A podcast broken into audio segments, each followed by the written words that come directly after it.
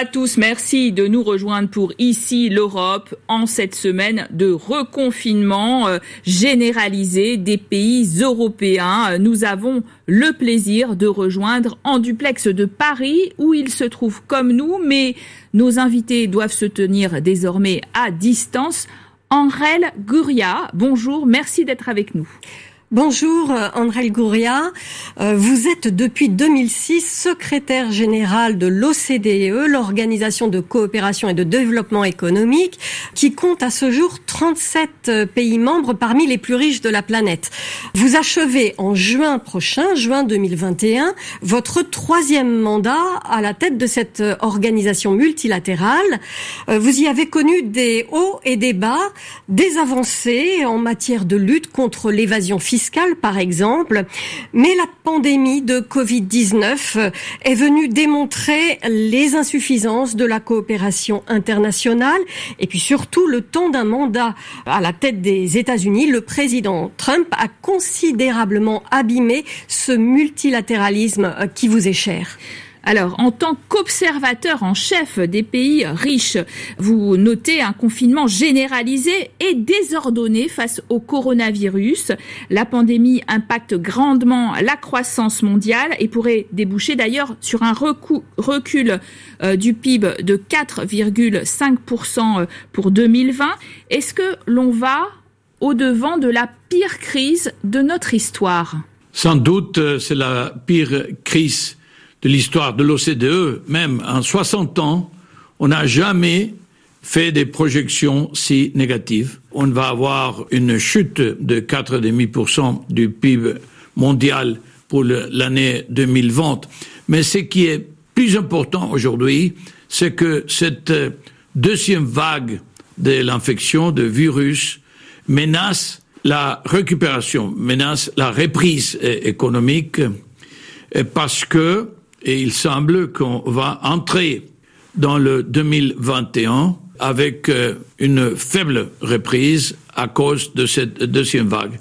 Alors, ça va euh, provoquer que, euh, naturellement, les, perspectives économiques et de reprise de travail, investissement, etc., pour l'année 2020 soient plus faibles.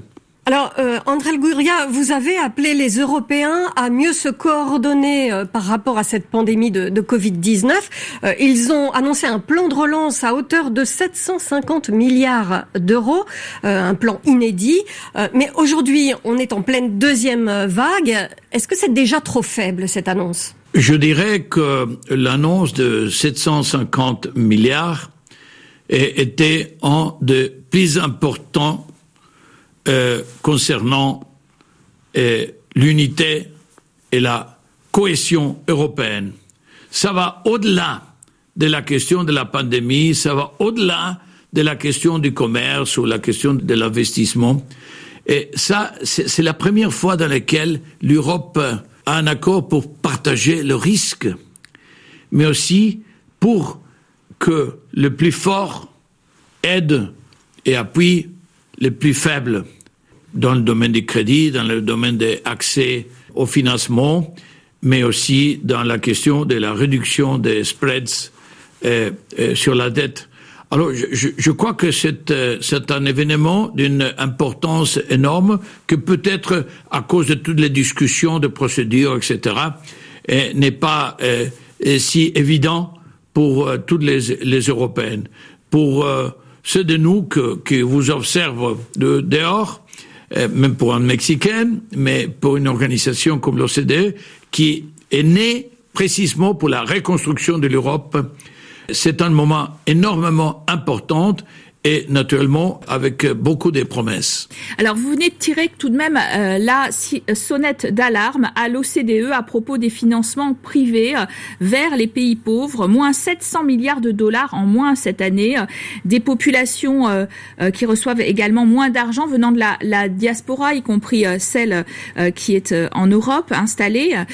comment compenser pour éviter l'effondrement économique de ces pays?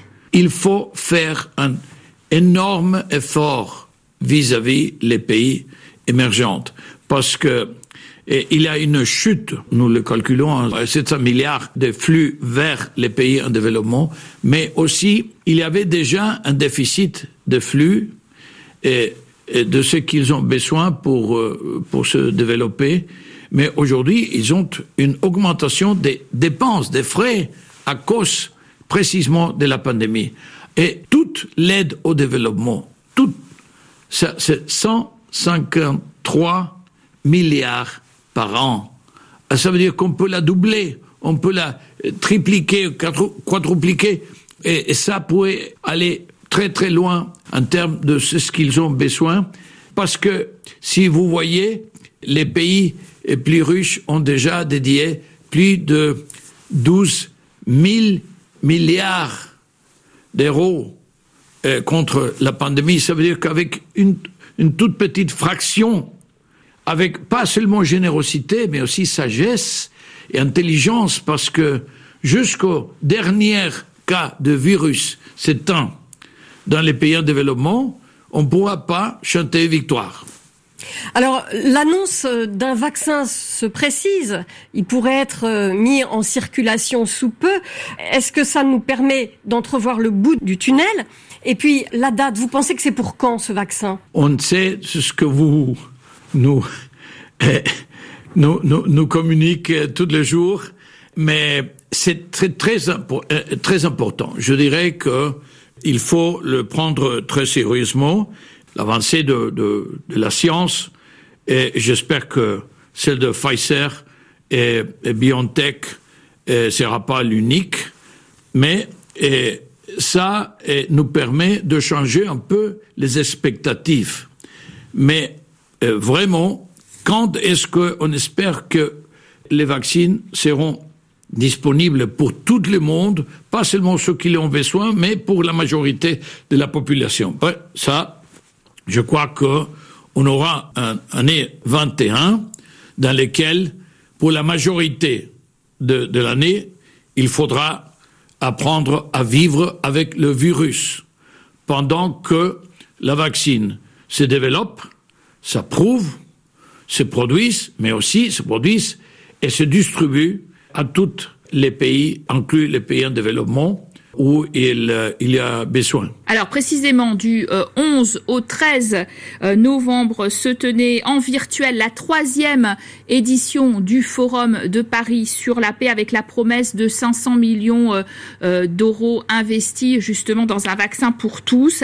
Un forum auquel a participé Melinda Gates, coprésidente de la fondation Bill et Melinda Gates, qui a plaidé la cause d'un vaccin accessible à tous, y compris les plus pauvres. Je l'ai interviewé un peu plus tôt, on l'écoute. L'Union européenne ainsi que d'autres pays d'Europe ont pris le leadership avec l'OMS.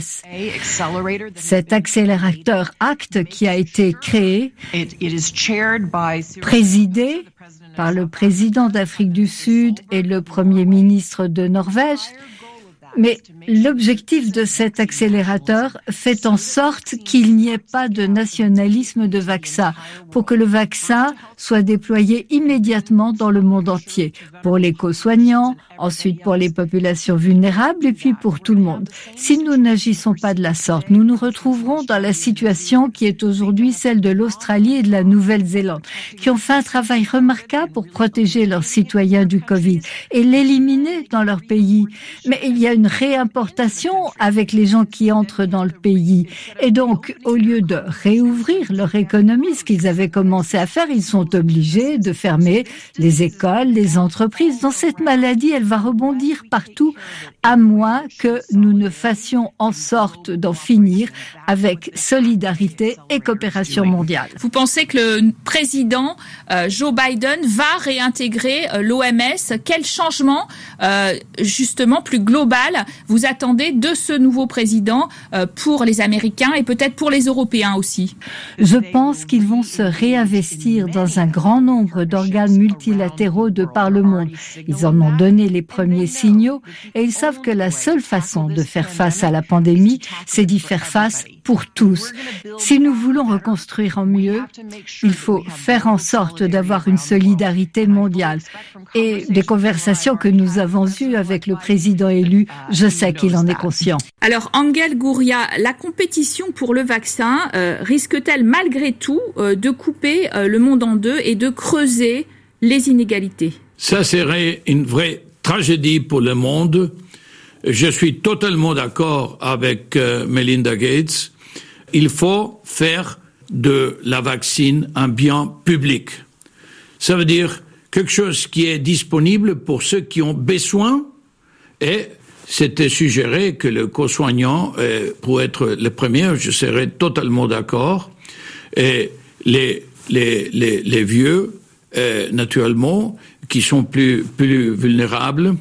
Euh, mais il, il, y aura un moment dans lequel euh, ça va être nécessaire euh, d'avoir la, la, la, grande majorité de la population du monde aujourd'hui, parce que sinon, on va avoir des, des, lieux, on va avoir des pays dans lesquels on va avoir des, des, explosions du virus.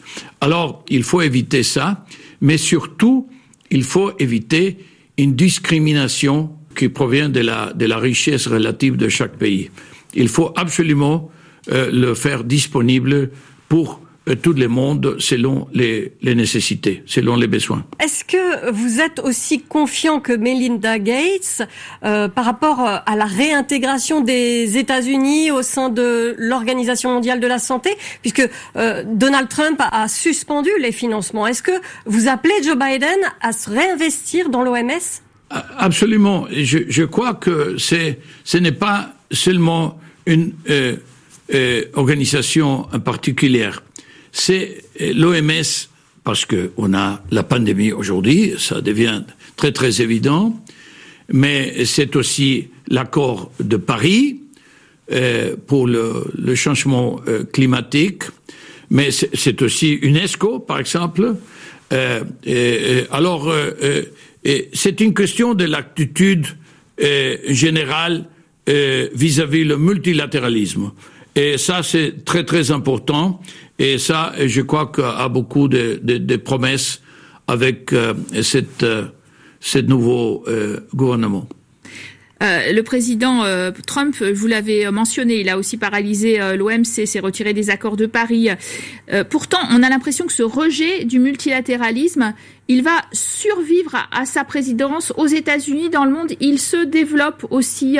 Est-ce que ce mouvement ne vous inquiète pas? Bon, Je dirais que la question du multilatéralisme, c'est pas seulement la meilleure manière d'adresser certains problèmes, mais c'est l'unique manière d'adresser la question du commerce, la question des investissements euh, transfrontaliers, la question de la, le, climat, naturellement, la, la, biodiversité, et la question euh, de, de la migration, et naturellement la question de la pandémie. On est aujourd'hui confronté avec le phénomène le plus, le plus universel, le, le plus pan, hein, j'insiste dans le, la partie pan de la pandémie, parce que c'est partout et naturellement, il faut un effort global. Alors prenons le dossier des, géants du numérique, le dossier de la taxation des GAFAM. Euh, les Européens euh, veulent taxer ces euh, multinationales qui ne payent pas de sol sur d'impôts pardon sur le sol européen. Euh, est-ce que vous pensez euh, que les États-Unis là aussi vont revenir à la table des négociations? Parce que vous aviez commencé à progresser et puis les États-Unis ont claqué la porte de ces discussions à l'OCDE pour les États-Unis, mais pour tous les pays du monde, la meilleure chose, c'est un accord international. Parce, pourquoi? Parce que l'alternative, c'est une guerre commerciale, encore une autre. Et nous savons déjà quel est le prix, quelles sont les conséquences des tensions commerciales. Même avant le Covid, on avait une croissance euh, presque plate à cause des tensions commerciales parce que les flux d'investissement ont chuté et on sait déjà quelles sont les conséquences. Alors pourquoi aller vers un chemin qui vous conduise à une guerre commerciale? Et pourquoi? Parce que si chaque pays prend des décisions euh, euh, sur la taxation de digital euh, qui sont nationales, seulement nationales, et il y a un autre pays qui interprète que c'est contre les entreprises de sept pays, ici dans ce cas les États-Unis et, les pays européens, ça veut dire qu'on aura une, une, une, encore une guerre commerciale, comme j'avais évoqué, et, et, nous savons déjà que les conséquences sont terribles. Alors, il faut l'éviter à toute, à toute cas. La solution doit être multilatérale, la solution doit être un accord international. On est presque là, et on a euh, reporté de décembre jusqu'à mi-2021 pour achever ça, mais je crois que euh, on va le faire seulement parce que les conséquences, comme je dis, euh, sont euh, sont si négatives. Alors, euh, autre euh, potentiel conflit commercial, et là, euh, le temps presse encore plus puisqu'il s'agit euh, de la fin de cette année. Gros sujet de préoccupation pour les Européens, pour vous aussi. Toujours pas d'accord commercial avec les Britanniques et les 27. vous prévoyez un Brexit d'ailleurs sans accord qui aurait quel impact selon vous sur la croissance à la fois européenne et peut-être mondiale? Et il y a un impact au niveau mondial du point de vue de l'ambiance.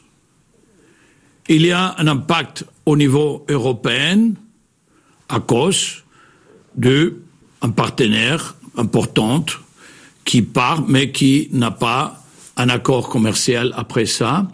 Mais c'est surtout euh, un impact sur le Royaume-Uni. Alors, je, moi, je ne perds pas la, confiance que finalement on, euh, va aboutir à un, accord. Euh, mais je dirais que le, les, les, conséquences, les coûts seraient surtout pour les Britanniques. Euh, Gouria, juste avant de se quitter, euh, parlons de votre succession euh, à la tête de l'OCDE, puisque vous terminez votre mandat euh, en juin. Qui voyez-vous comme profil euh, idéal pour la suite? Un proche de Donald Trump qui était jusque-là pressenti, ou plutôt une femme, une ancienne femme commissaire européenne? Et Il y a dix candidats. Les dix sont très qualifiés, ils ont et des expériences euh, très très diversifiées parce qu'il y a ceux qui étaient ministres de finances, ministres de commerce, et, il y a ceux qui étaient ministres de l'environnement, il y a ceux qui qui ont participé dans des, des dans de, les, les accords commerciaux, et, etc. Et je dirais que euh, ce qui est très important, c'est que le, multilatéralisme soit euh, ce qui mène euh, les travaux de l'OCDE dans le futur, comme nous l'avons euh, mené et nous les avons menés pendant les, dernières 15 ans. Pourquoi? Parce que, comme j'évoquais avant, c'est l'unique manière d'adresser beaucoup des problèmes globaux. Il y a une globalisation qui est inévitable il y a une digitalisation qui est inévitable, les communications sont immédiates, euh, c'est inévitable. Alors, naturellement, il faut adresser les grands défis euh, globaux euh, du monde, euh, par définition. Ça exclut peut-être euh, le proche de Donald Trump. Angel Gouria, merci de cette interview. Merci. Merci. à vous. Merci à vous de nous avoir suivis sur les antennes de RFI France 24. Restez en notre compagnie pour plus d'informations.